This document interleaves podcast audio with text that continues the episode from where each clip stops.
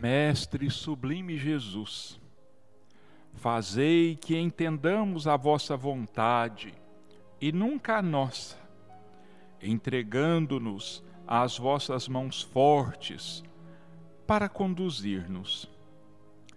Permiti que possamos desincumbir-nos dos deveres que nos cabem, mas não conforme os nossos desejos lançai vosso, olhar sobre nós, a fim de que tenhamos a claridade da vossa ternura e não as sombras da nossa ignorância. Abençoai os nossos propósitos de servir-vos, quando somente nos temos preocupado em utilizar do vosso nome para servir-nos. Envolvei-nos na santificação dos vossos projetos, de forma que sejamos vós em nós, porquanto ainda não temos condições de estar em vós. Dominai os nossos anseios de poder e de prazer, auxiliando-nos na conquista real da renúncia e da abnegação. Ajudai-nos na compreensão dos nossos labores, amparando-nos em nossas dificuldades e socorrendo-nos quando mergulhados na argamassa celular. Facultai-nos a dádiva da vossa paz, de modo que a distribuamos por onde quer que nos encontremos e todos a identifiquem, compreendendo que somos vossos servidores dedicados. E porque a morte restitui-nos a vida gloriosa para continuarmos a trajetória de iluminação. Favorecei-nos com a sabedoria para o êxito da viagem de ascensão, mesmo que tenhamos de mergulhar muitas vezes nas sombras da matéria, conduzindo porém, a bússola do vosso afável coração, apontando-nos o rumo. Senhor, intercedei junto ao Pai todo amor por vossos irmãos da retaguarda, que somos quase todos nós, os trânsfugas do dever. Nosso bom dia aos nossos irmãos ouvintes essa prece que eu acabei de ler para pedir proteção e amparo para todos nós. É uma prece que está inscrita num dos livros psicografados por Divaldo Pereira Franco, da autoria do espírito Manuel Filomeno de Miranda.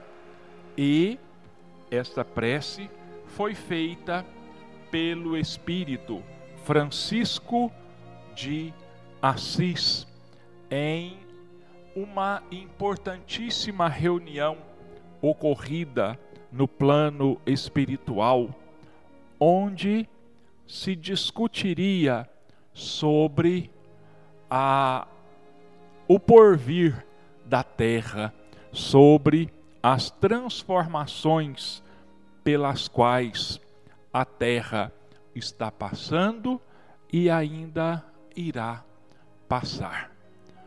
Manuel Filomeno de Miranda diz que foi um momento sublime em que energias sublimadas desciam dos céus, vamos dizer assim, sobre todos os presentes, em forma de flocos de luz multicoloridas e que penetravam pelo corpo espiritual de todos os presentes, trazendo grande alegria e grande reconforto e que quando Francisco terminou a sua prece, um silêncio imenso se fez naquele auditório onde estavam milhares de pessoas. E todos então passaram a meditar aquilo sobre aquilo que tinham ouvido na prece de Francisco de Assis. E que ao terminar a reunião, filas e mais filas de espíritos se formaram para beijarem as mãos de Francisco de Assis e de Clara, que também estava presente com ele naquele evento. Bom, nossos irmãos, hoje nós vamos fazer é, algo um pouco diferente no nosso programa.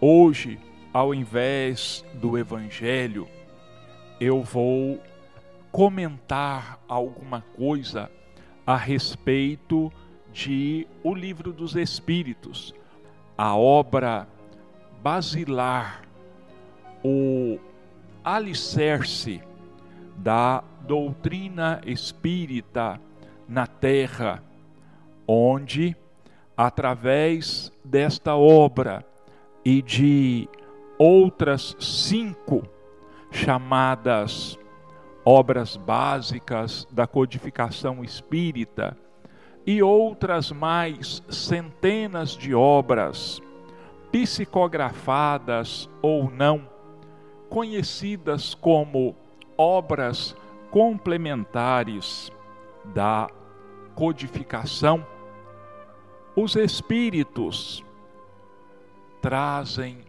para nós a renovação do pensamento na terra. Traz para nós um roteiro de transformação para os espíritos presentemente reencarnados na terra, os desencarnados que futuramente estarão novamente reencarnados no planeta. E todos nós necessitadíssimos de orientação, todos nós necessitadíssimos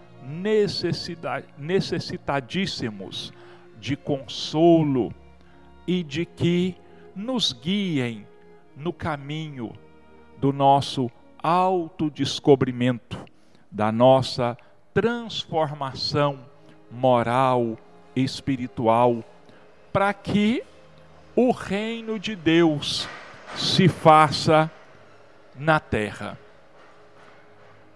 O livro dos Espíritos, ele é fruto de um trabalho intenso de um pedagogo, de um educador francês chamado Hippolyte Léon Denisard Rivaio, que renasceu na França no dia 3 de outubro de 1804, na cidade de Lyon, uma das maiores cidades da França naquela época e mesmo nos dias de hoje.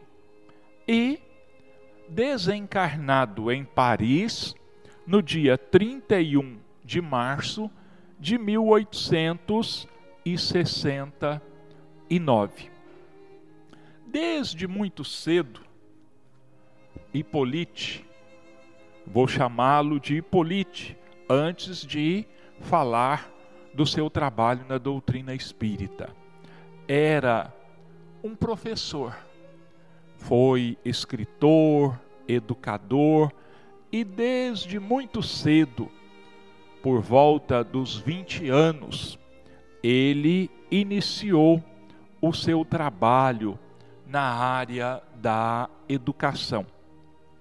Publicou vários livros de gramática francesa, de outros assuntos. traduziu obras do alemão para o francês, do francês para o alemão e muitos outros trabalhos, livros de aritmética, como era chamada a matemática naquela época, é, manuais para treinamento de pessoas que quisessem fazer concursos públicos para trabalharem nas repartições da França naquela época, livros de conjugação de verbos da língua francesa e muitas outras obras, além de ser um estudioso do magnetismo. O que é o magnetismo? Magnetismo é uma energia que todos nós, todos os seres vivos, aliás, são dotados. Essas energias, né, como energia, é uma força de que todos nós somos dotados, não a força física, mas uma energia que nos circunda e que, entre outras coisas, contribui para a manutenção da nossa vida.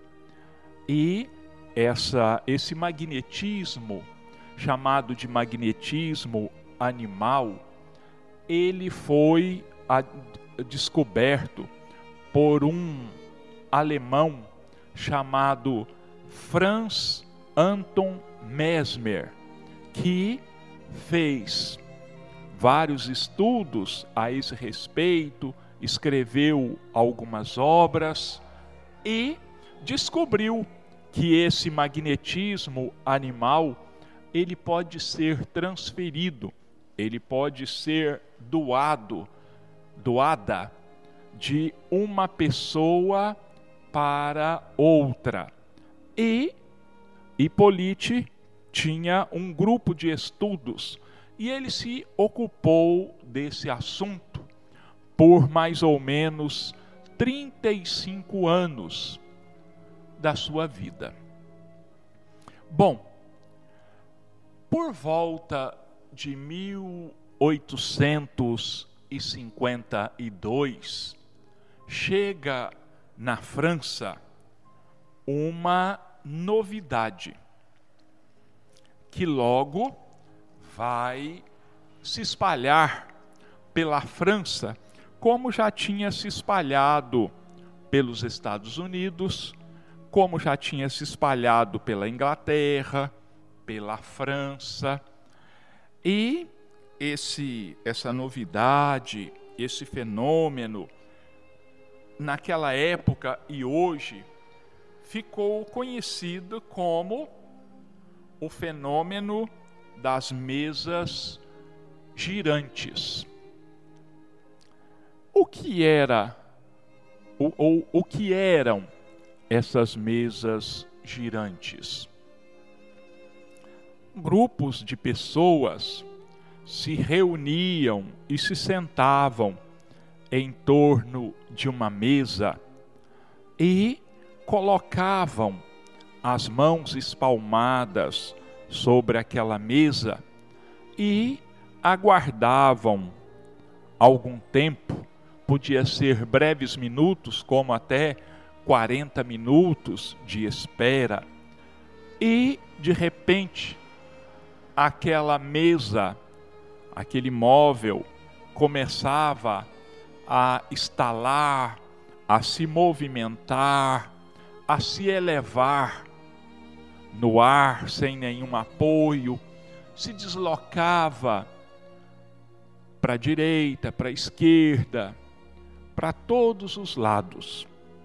E ficou conhecido esse fenômeno como mesas girantes, porque geralmente eles se colocavam em volta de uma mesinha que era muito comum nas salas de visita da classe média e alta da França naquela época, chamada também de mesa Guerrin, entre outros nomes. E essa mesa então girava, dançava, e a partir de um determinado momento, esta mesa começou a responder a perguntas que se faziam a ela. Essa mesa se inclinava, batia com o pé no chão e, através dessas batidas que se convencionou, é, tantas, cada letra do alfabeto era representada por tantas batidas. Então, quando a letra A era uma batida, a letra B duas, letra C três, letra D quatro e assim por diante. E essas mesas então começaram a responder essas a perguntas. E aquilo se espalhou pelos salões de Paris, do resto da França, e as pessoas então ficavam noites, várias noites seguidas, várias horas, em torno dessas mesas, indagando sobre os mais diferentes assuntos que lhes vinham à cabeça.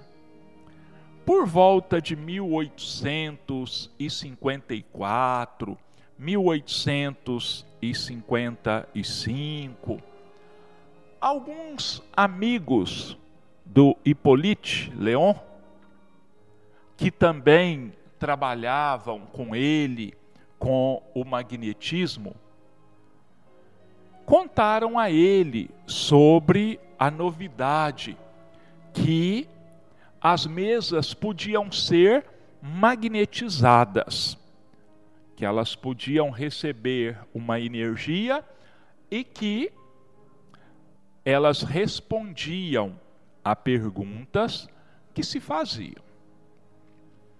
E então, como pesquisador sério que era, como cientista que era, ele não deu crédito a essa novidade. Ele disse assim para os amigos: Olha, eu só vou acreditar nisso quando me provarem que uma mesa tem cérebro e nervos para poder ser magnetizada. Enquanto isso, eu vou classificar essa história como um conto da carochinha.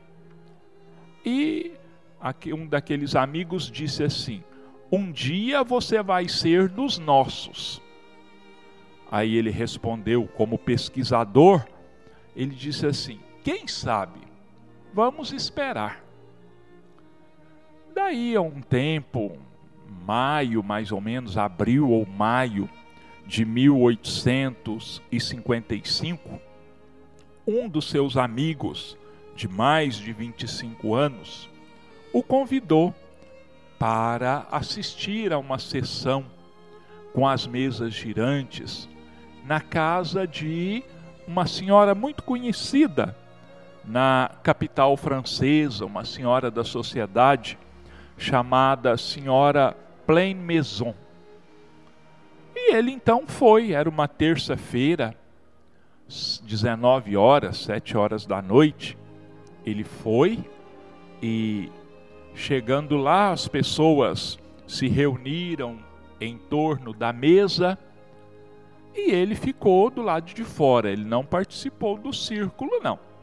E ficou observando as pessoas fazerem perguntas e as respostas que a mesa dava, e ele já começou a pensar: como é que pode uma mesa responder a perguntas, respostas com pleno sentido, frases inteiras se formavam e algumas respostas dadas ainda chamaram mais a atenção dele pelo seguinte: a, o nível intelectual da resposta era, às vezes, muito superior ao nível do entendimento da maioria das pessoas que estavam ali presentes, fazendo aquelas perguntas. Então, ele escreve depois, é, e foi publicado num livro chamado Obras Póstumas. Ele disse: Olha, eu comecei a pensar o seguinte: por trás desse fenômeno deve existir uma inteligência qualquer. E eu vou, a partir de hoje, estudar pesquisar de tal forma que eu possa descobrir o que que existe por trás disso. Terminada aquela primeira reunião, no momento das despedidas, ele perguntou à dona da casa: Eu posso voltar na próxima terça-feira? Ela, claro, meu salão está aberto para você e a sua esposa. Na outra terça-feira, às 19 horas, estava lá Hippolyte, na casa da senhora Plain Maison. Só que desta vez, ele estava levando um caderno de anotações e um lápis, onde ele havia preparado uma série de questões, não questões fúteis, como aquelas que ele tinha presenciado, mas é, assuntos sérios, porque ele era uma pessoa extremamente séria. E ele era uma pessoa que não acreditava nas coisas simplesmente por acreditar, não. Ele analisava profundamente as questões, os assuntos, para depois acreditar que aquilo fosse verdade e ele então passava a defender essa ideia. Então ele levou essa cadernetinha, fez as perguntas, anotou as respostas e daí a algum tempo um dos amigos dele se acercou dele com um grande número de cadernos manuscritos e entregou para ele, dizendo assim: Olha, esses cadernos aqui são o fruto do nosso trabalho com as mesas girantes. São as perguntas e as respostas que nós recebemos ao longo de vários meses trabalhando com as mesas girantes. Eram em torno de 40, 50 cadernos, disse Kardec, disse Hippolyte. Toma, examina esses assuntos, classifique esses assuntos, vê o que, que você vai fazer com eles. E assim ele fez. Posteriormente, numa uma reunião em que ele foi, uma mocinha de 15 anos de idade ficou mediunizada e transmitiu a ele, via psicofonia, quer dizer, falando, uma mensagem de um espírito que dizia ter vivido com ele há dois mil anos atrás, ali na própria França, numa região conhecida naquela época como Armórica. Ele fazia parte, eles faziam parte de um povo que hoje é conhecido pelo nome de povos celtas. E eram povos altamente espiritualizados. Isso foi mais ou menos uns 100 anos antes de Cristo. E disse a ele que ele era um sacerdote do povo celta. Os sacerdotes tinham é, o título de druidas.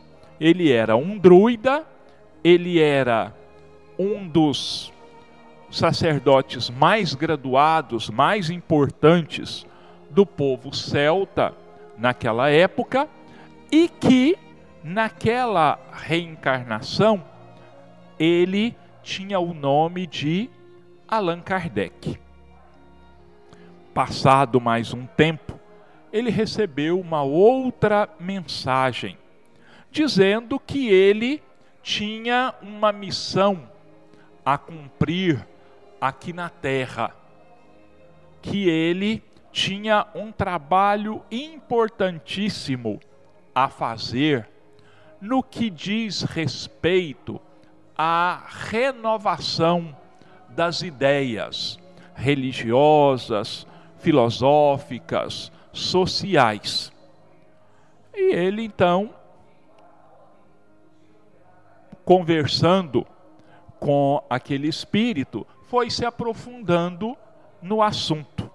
Numa próxima oportunidade, ele conversando com a espiritualidade, disse, perguntou assim: "Olha, há um tempo atrás me disseram que eu tenho uma missão a desempenhar aqui na terra, uma missão muito importante. Você confirma essa missão?" Aí o Espírito disse para ele assim: confirmo, você tem esta uma missão de renovação do pensamento na terra. E ele então pergunta para o Espírito: e se eu falhar nesta minha missão? O Espírito respondeu para ele: tudo bem, não é por isso que a obra vai parar. Outro, outra pessoa vai assumir o seu lugar e vai executar a obra, porque ela é uma obra que está sob a direção do próprio Jesus. Aí ele diz assim: Mas suponhamos que as minhas forças físicas me traiam. Como é que fica? Aí o Espírito disse para ele: Olha, faça tudo que você deve fazer, porque no, do nosso lado, do lado da espiritualidade, nós vamos te sustentar tanto quanto seja permitido para que a obra possa ser executada. Você inicialmente vai editar um livro. Aquele mesmo livro que você está trabalhando nele. Você vai editar esse livro. Só que você só vai editar esse livro depois que nós te autorizarmos e nós vamos rever esse livro juntos. Então, o Hippolyte formou um grupo de estudos, de pesquisa e foi repassando aquelas perguntas que ele tinha retirado daqueles cadernos sobre filosofia, moral, religião, ciência e todos os ramos do conhecimento naquela época.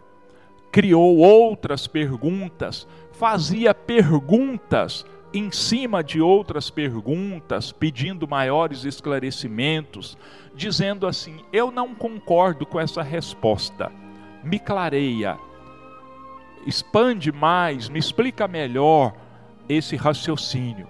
Os espíritos incansavelmente faziam isso e diziam para ele sempre, e é um conselho que ele repassa para todos nós ao longo das de toda a sua obra.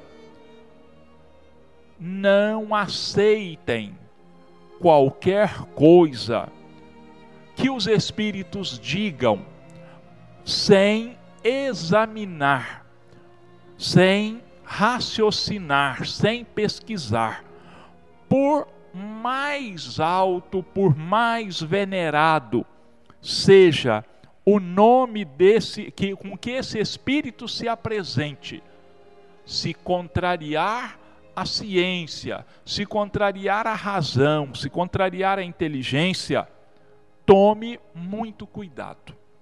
Bom, ele fez o livro, repassou o livro com um grupo de médiums. Desfez aquele grupo de médiums, formou um segundo grupo de médiums, onde nenhum dos outros dos novos médiums conheciam os antigos e nem tinham ouvido falar daquela obra que ele estava trabalhando com ela. E ele diz o seguinte: que ficava verdadeiramente impressionado, porque as respostas às perguntas, se não vinham com as mesmas palavras, mas o sentido era exatamente o mesmo. Passado um tempo, os espíritos disseram para ele assim: Olha, nós vamos revisar o livro para que ele seja publicado. Então o Kardec formou um terceiro grupo de médiums e repassou todas as questões do livro e as respostas, como ele disse, se não vinham com as mesmas palavras, mas o sentido era exatamente o mesmo. Então ele recebeu a ordem dos espíritos para publicar o livro.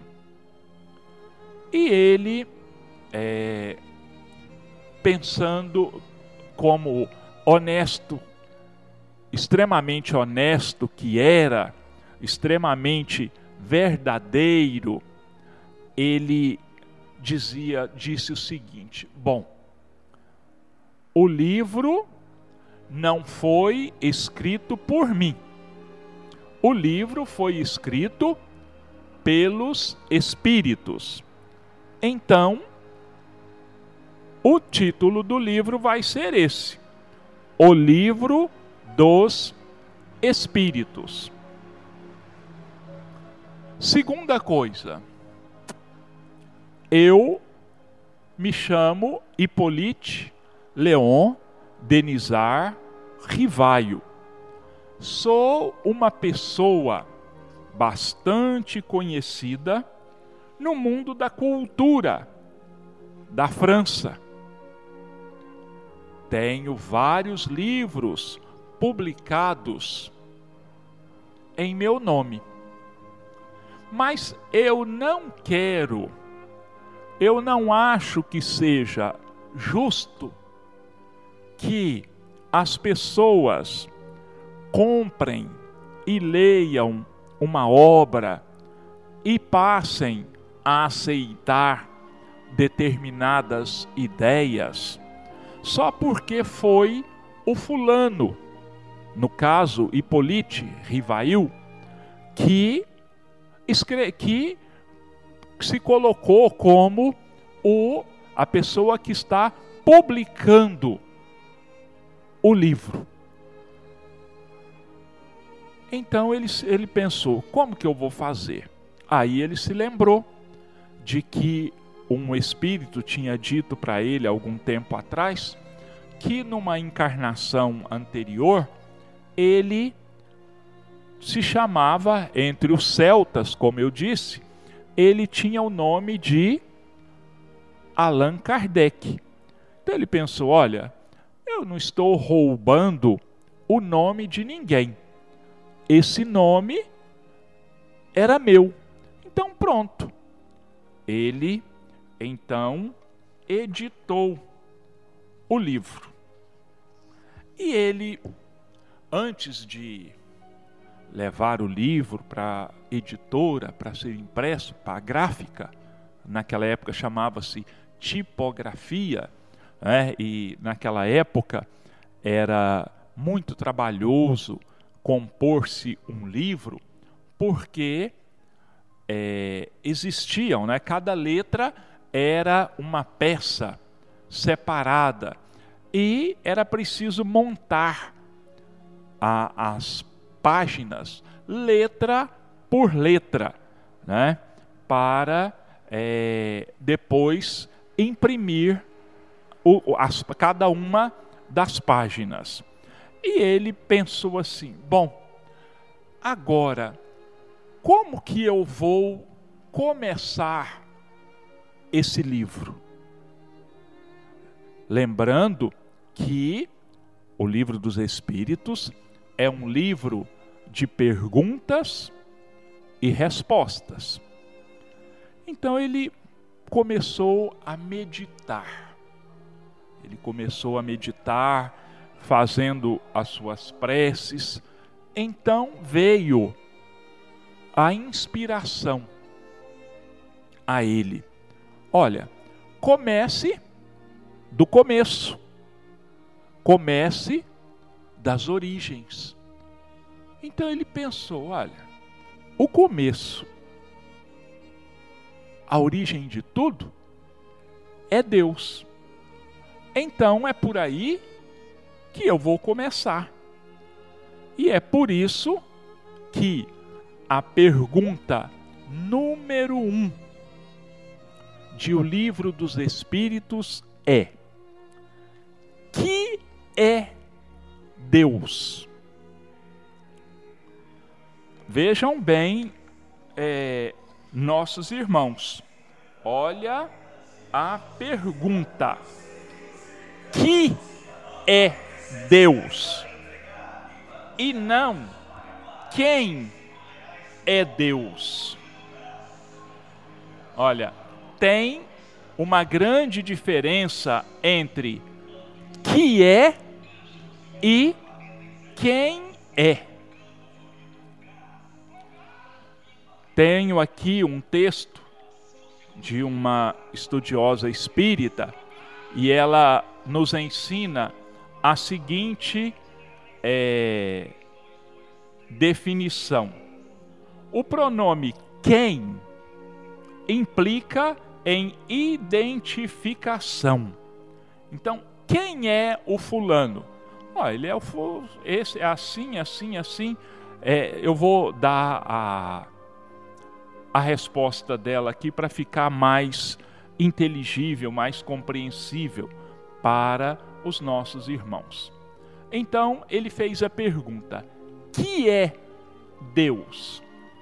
E os espíritos responderam em poucas palavras, uma resposta de uma tal profundidade de uma tal significação. Até hoje, essa resposta causa admiração pela brevidade da resposta e pela profundidade que ela reflete. Que é Deus? Deus é a inteligência suprema, a causa primária de todas as coisas. Foi esta a resposta dos Espíritos. Então vamos lá, vamos ver se a gente faz uma diferenciação entre que é Deus e quem é Deus. Então a autora diz aqui, dá um exemplo. Quem é Jesus? Um judeu nascido em Belém, filho do carpinteiro José e de sua esposa Maria, viveu em Nazaré, morreu crucificado em Jerusalém. Então, quem é? Um judeu. Que é Jesus? O autor dos ensinamentos que deram origem ao cristianismo. Que se refere à obra, quem se refere à pessoa. As religiões já fazem uma confusão muito grande para tentar explicar Deus né, do ponto de vista humano, sem se darem conta de que isso é impossível. Não se define Deus. Não há como definir Deus. O pronome quem implica em identificação, né? Quem é? O pronome que define atividade, condição, qualificação. Então, que é Deus?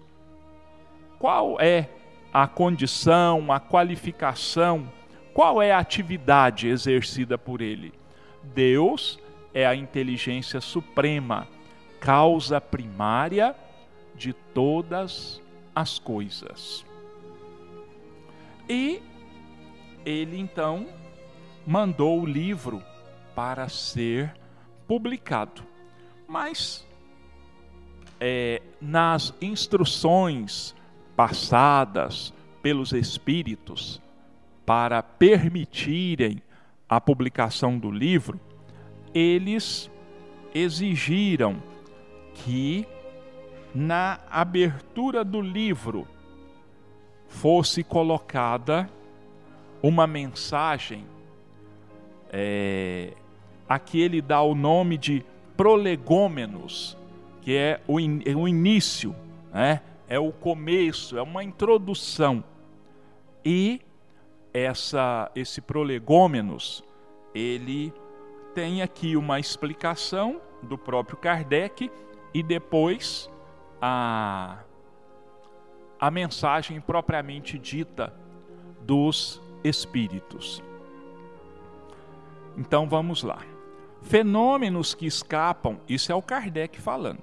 Fenômenos que escapam às leis da ciência comum manifestam-se por toda parte e revelam como causa a ação de uma vontade livre inteligente.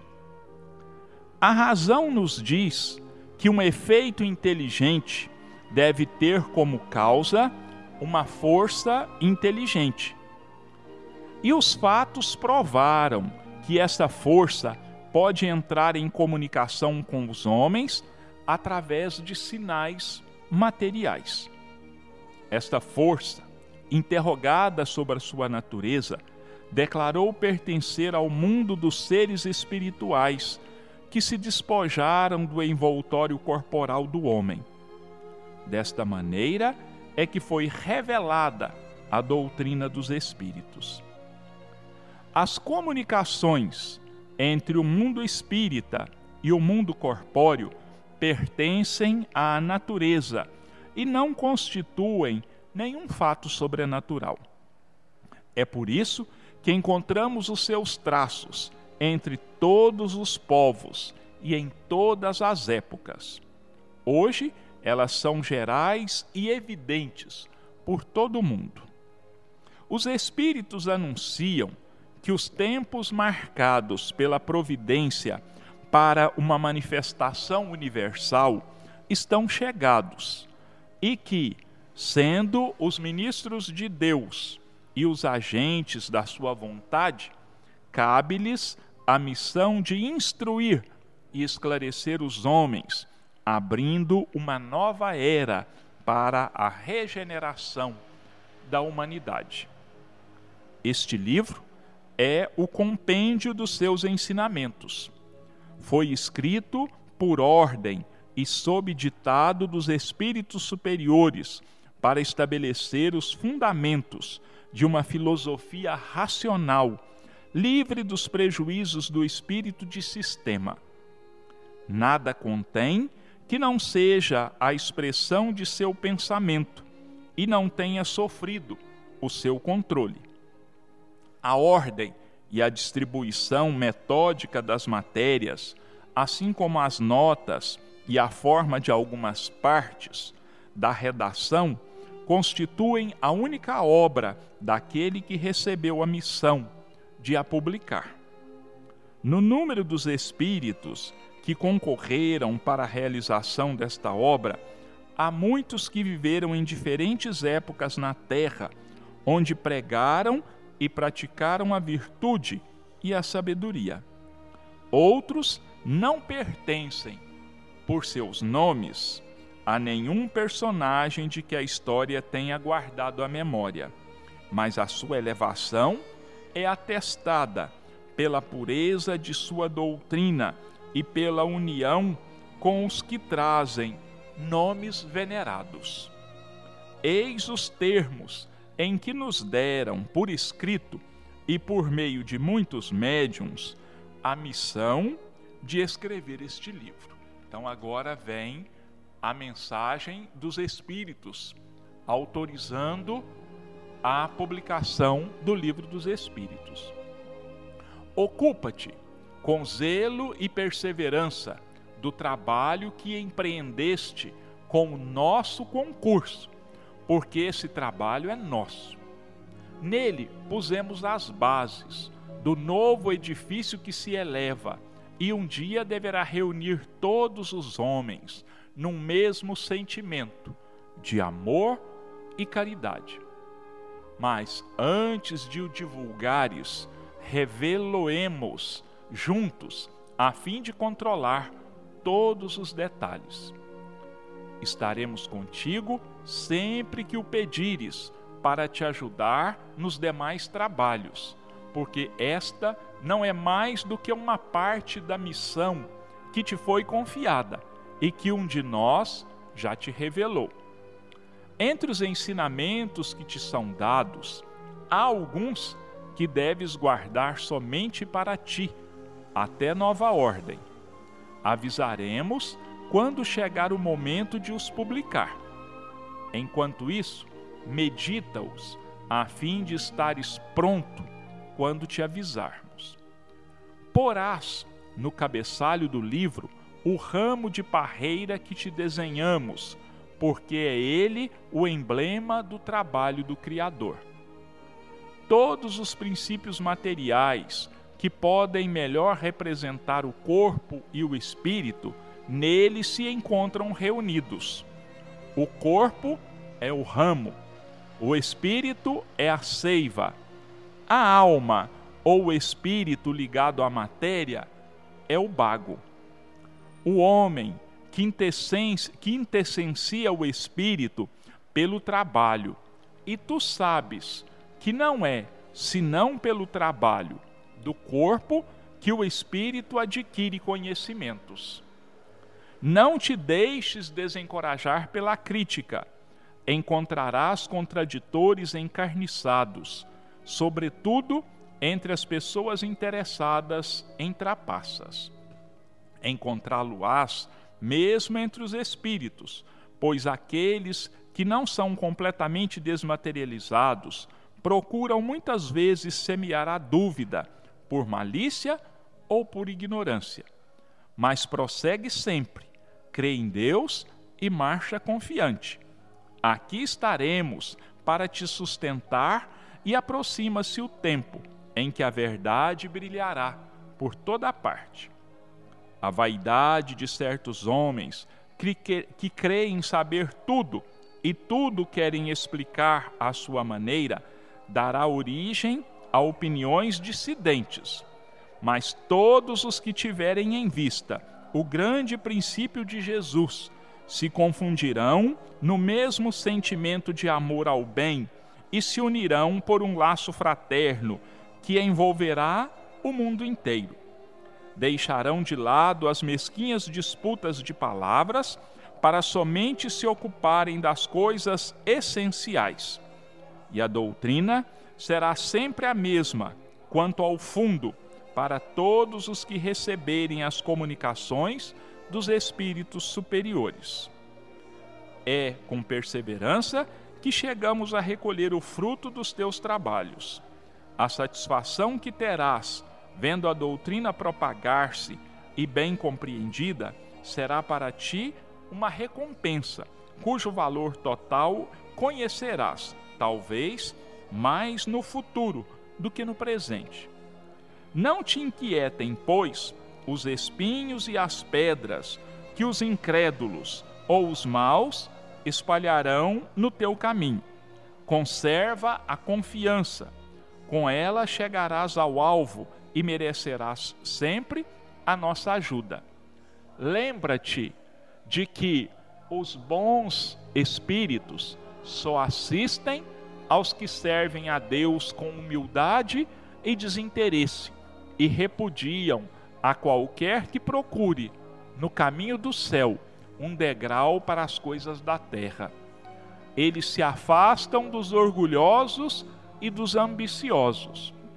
O orgulho e a ambição serão sempre uma barreira entre o homem e Deus.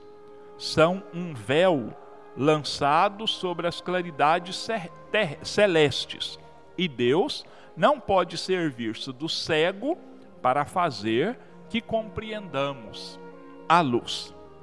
Assinado São João Evangelista, Santo Agostinho, São Vicente de Paulo, São Luís, o Espírito da Verdade, Sócrates, Platão, Fenelon, Franklin, Swedenborg, etc.